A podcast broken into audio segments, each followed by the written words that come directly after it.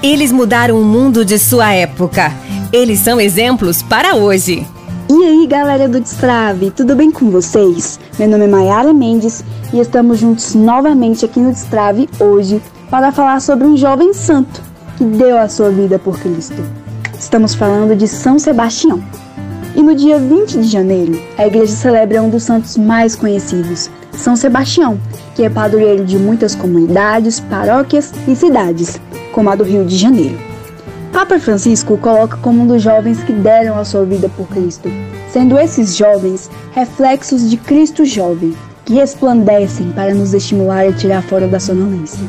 E segundo o pontífice, ele fala que muitos jovens santos fizeram resplandecer os delineamentos da idade juvenil em toda a sua beleza e foram, no seu tempo, verdadeiros profetas de mudança. O seu exemplo mostra do que os jovens são capazes quando se abrem ao encontro com Cristo. Papa Francisco ainda diz que São Sebastião, no século III, era um jovem capitão da guarda pretoriana.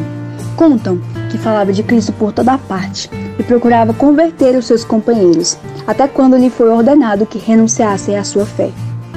Mas como não aceitou, fizeram cair uma chuva de flechas sobre ele, mas sobreviveu e continuou a anunciar Cristo sem medo, mas por fim açoitaram-o até a morte.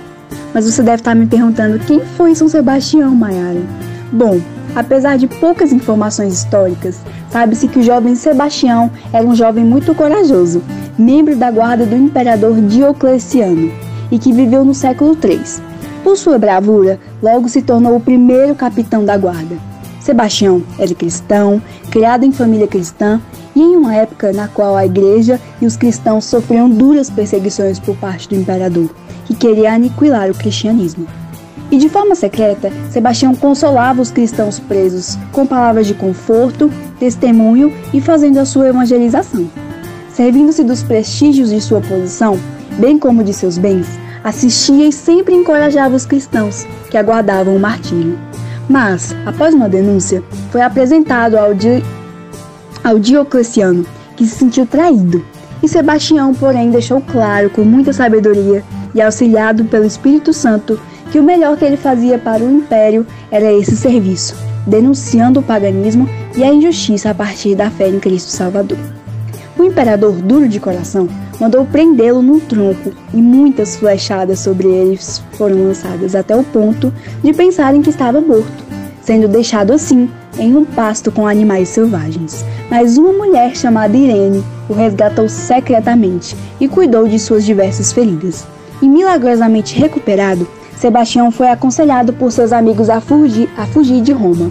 Mas decidido a proclamar a sua fé, apresentou-se novamente a Diocleciano quando censurou a perseguição do imperador aos cristãos e inocente das acusações feitas a ele.